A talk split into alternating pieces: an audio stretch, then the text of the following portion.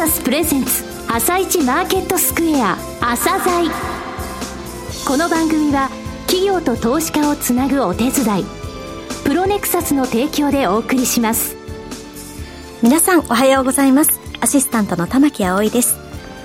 それではスプリングキャピタル代表チーフアナリストの井上哲夫さんと番組を進めてまいります。井上さんよろしくお願いいたします。よろしくお願いします。それでは今日のゲストをご紹介しましょう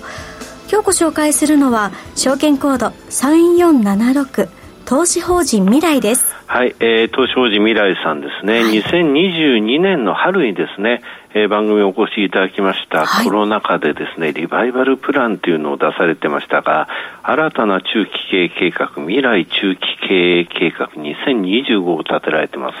えー、その部分ですね、これからの、えー、成長戦略をお聞きください。はい。それでは、朝鮮今日の一社です。朝鮮今日の一社。本日は証券コード 3476J リートの投資法人未来さんをご紹介いたします。お話しいただきますのは、三井物産イデラパートナーズ株式会社代表取締役社長の菅沼道夫さんです。本日はよろしくお願いします。よろしくお願い申し上げます。えー、未来さんのお話をお伺いする前にですね、去年のマーケットを振り返ってみますと、はい、日経平均30%近い上昇となった一方で、ちょっと東証リート指数って言いますか、はい、リート全般的に負債だったなという印象があるんですが、はいはい、こちらについてですね、どうお考えでしょうか、そうですね。あの、まず理由の一つとして考えられてますのは、やはり日銀によるマイナス金利政策、これがあの、利上げ方向に切り替えられる見込みといったところが挙げられると思います。ご存知の通り、J リートにつきましては、物件を買う際に必要資金の3割から5割といった程度で借り入れを行います。配当利回り商品と。いうふうに位置づけられております。J リートは、金利上昇によって借り入れコストが上昇すると。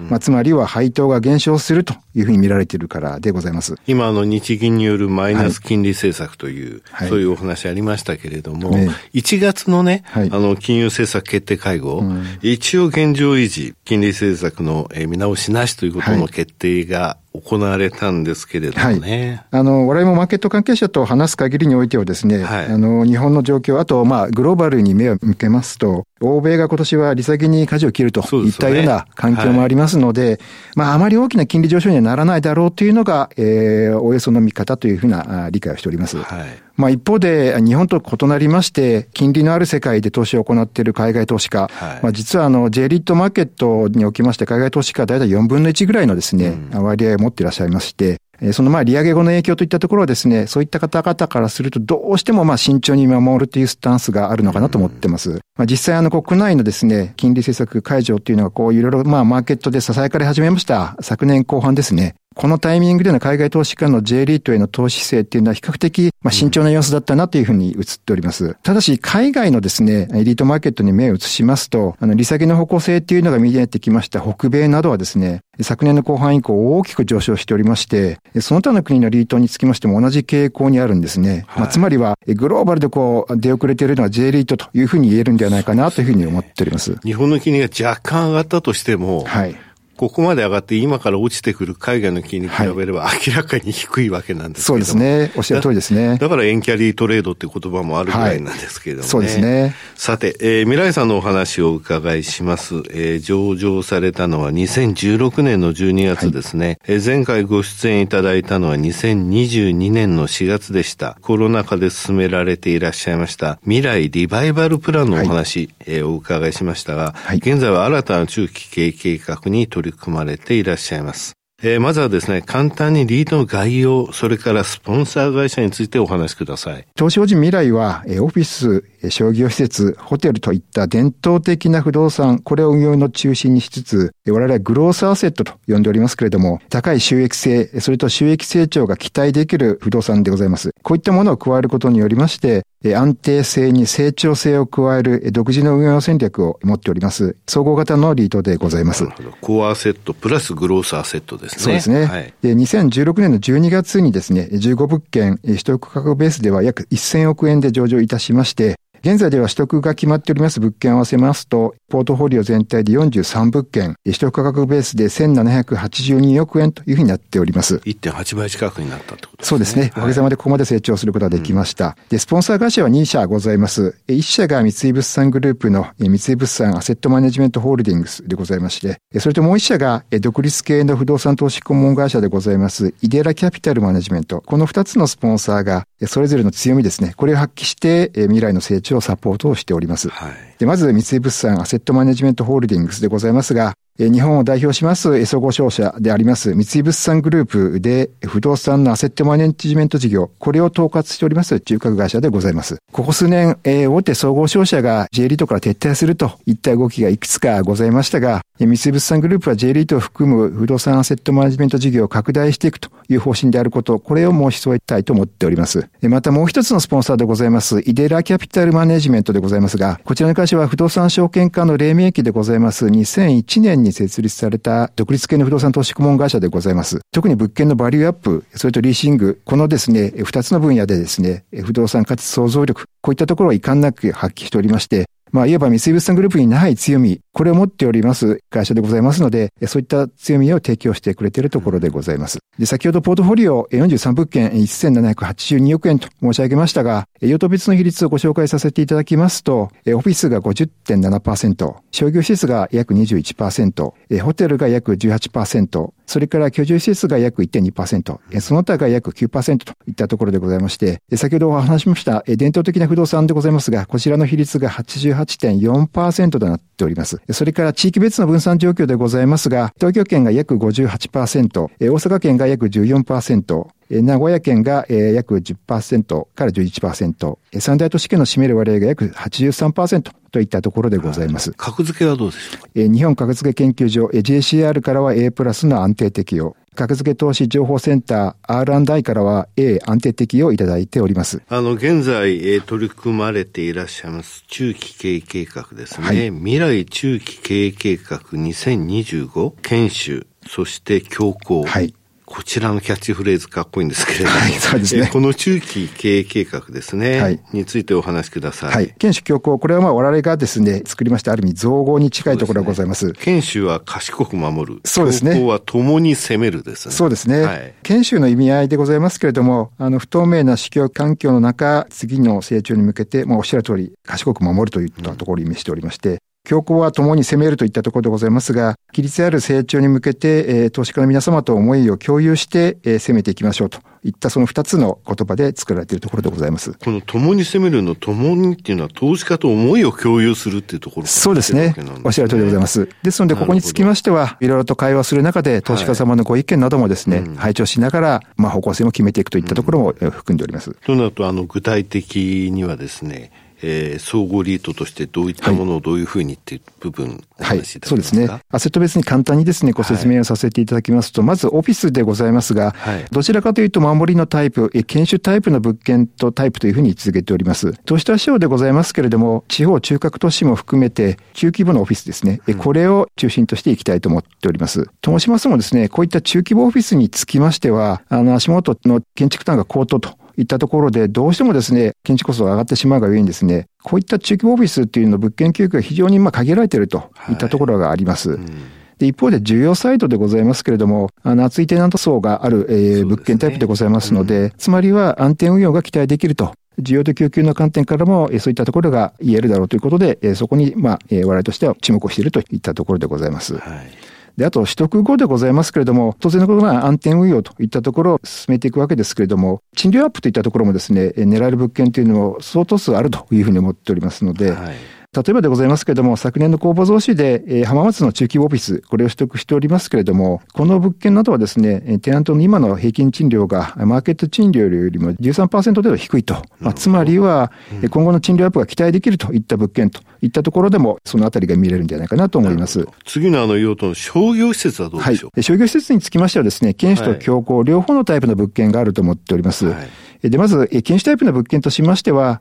スーパーであったり、ホームセンターといった生活活密着型支出が挙げられると思っております。はい、それから強行タイプ、この物件としましては、都市型商業施設、これがまあ、えー、挙げられると思っております。今年の3月にですね、取得予定の大阪心斎橋、この商業施設についてまさにこの校舎のですね、強行タイプの物件というふうに位置づけられておりまして、ね、都市型の商業施設、ね、そうですね。で、あの、インバウンド、これもだいぶ戻ってきておりまして、そういったまあ人流の回復によってですね、将来的な賃料アップといったところが十分期待できるというふうに考えております。最後に、ホテルでございますが、こちらは強行タイプの物件として位置づけております。経営形態としましては、変動賃料、それと固定賃料2種類ございますが、前者はインバウンドの本格的な復活によって賃料上昇後の期待が持てます。で、さらに後者ですね、固定賃料物件ですけれども、将来の経営公開時の賃料引き上げといったところも期待できますし、収益性が高い含み益があると物件であれば組み入れていきたいと思っております。昨年取得しました名古屋と広島のバジェット型ホテル3物件、こちらもですね、固定賃料物件ですけれども、高い収益性と含み益がある物件として取得をいたしました。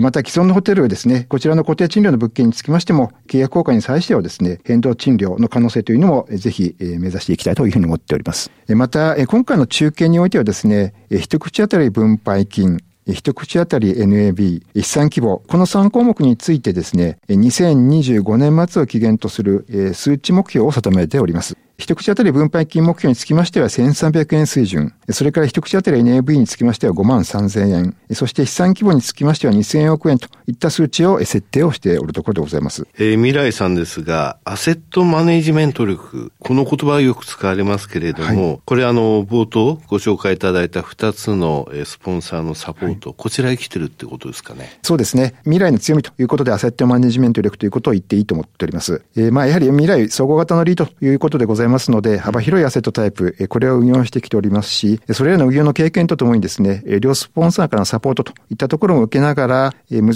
しい案件でですね、あればあるほどそういったアセットマネジメント力といったところを発揮してまいりました。具体的にですね、このアセットマネジメント力、これ発揮された例ってございますか？一つ目はですね、はい、大阪淀屋橋、こちらでバジェット型ホテルをセットアップ型のサービスオフィスにコンバージョンしました、ビズミックス淀屋橋という案件が、えー、挙げられると思っております。少し時間がかかりましたけども、非常にその高い稼働を維持されている物件にコンバージョンすることができたという取り組みでございます。これあの、ホテルオペレーターが破綻したんでしたね。そうですね。あの、一般的にはそこでまあ、他のオペレーターさんをお連れするというのが通常だと思うんですけども、うん、まあ、やはり我々としてはバジェット型ホテルで、えー、運用するよりもコンバージョンした方が価値が上がるだろうといったところで、え、うん、取り組んだプロジェクトでございます。で、もう一つはですね、奈良市にあります商業施設、こちらの再生プロジェクトでございます、ミナーラですね。はい、こちらの再リニューアルといったところが挙げられると思います。。うん、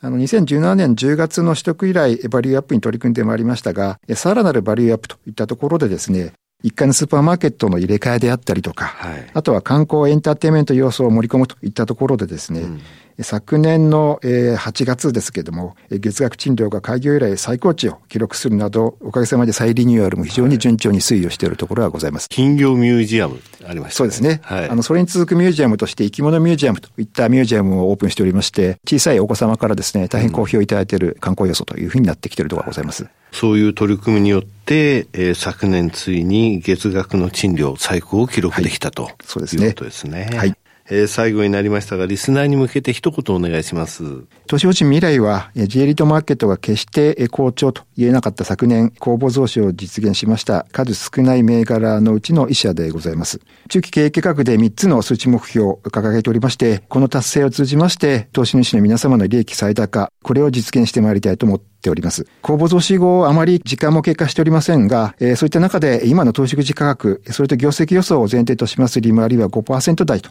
いったところでございまして、J リート平均の4%前半を上回っている状況でございます。さらに J リートは新 NISA の対象商品でもございます。今後ともスポンサーであります三井物産グループとイデラキャピタルのサポートを受けつつ、未来の特徴でございますアセットマネジメント力、これをさらに発揮して、投資家の皆様の期待を超える成果を目指してまいりたいと思います。ぜひともご注目いただけますと幸いでございます。菅沼さん、本日はどうもありがとうございました。ありがとうございました。今日の一社、投資法人未来をご紹介しました。さらに井上さんにお話しいただきます。はい、えー、ここのところね、大手商社は J リートから撤退という動きがありましてね、はい、ちょっと、あの、三井物産さんどうかしらというふうに思ってたんですが、はい、三井物産さんはもう、きちんとここの、えー、部分っていうのをややり抜くって言いますか拡大するという、うん、そういう力強いですねえー、お言葉ありましたよね、はい、2つのスポンサー、えー、三井物産アセットマネジメントホールディングス。もう一つのイデラキャピタル。それぞれがね、うん、イデラさんについてはバリューアップテナントリーシング。他にない三井物産さんの方にない部分をちゃんとスポンサーサポートして出してるんですよね、はい、ですのでねリートのお話がありました、えー、新あ新ニーサの話ありましたけどね、えー、成長投資枠、えー、年間240万円こちらの方で J リートというのは対象商品になっておりますので、はい、あの私としても、えー、日本のリート頑張ってほしいなと上昇してほしいなというふうに思っております。うん、はい、はい今日の一社は投資法人未来をご紹介しました。それでは一旦お知らせです。企業ディスクロージャー IR 実務支援の専門会社プロネクサス上場企業のおよそ6割2200社をクライアントに持つこれはアジア証券印刷の時代から信頼と実績を積み重ねてきたからこそ。さらにプロネクサスが目指すのは企業と投資家をつなぎ日本の株式市場を活性化させることです。プロネクサス私たちは個人投資家の皆さんを応援します。井上哲夫今日のストラテジー。それでは井上さん、後半の解説もよろしくお願いします。はい。えー、先ほどね、J リートのお話で、ちょっとあの、海外のね、投資家が J リートに対してちょっと慎重な見方を去年してたなっていうお話がありましたけれどもね、はい、えー、今年に入ってからのその、えー、日本株の主体別のですね、外国人の、えー、売買動向、えー、先週、先々週と申し上げましたが、はい、えー、1月9日から12の、えー、収については1兆4439億円も開口しましたよと、うん、それで日経平均6.6%も上がりましたよと先週紹介したんですが、はい、その後発表された1月15日から19日の週、日経平均386円1.1%上昇したんですけれども、えー、えー、この、えー、開口額が3972億円。前の週から1兆円以上減ったんですよね、はい、ただ解雇しましたという感じなんですよね、はい、ここを見てみますとね、大体ね、あの2000億円外国人が習字で買うと、えー、指数への影響あるよというふうに前から言ってますけども、うん、ここら辺のところで見てみますとね、大体1000億円買うと、えー、0.2%ぐらいなのかしらっていう感じですね、はい、上昇として。となると、今のところ0.2%から0.3%って考えるとですね、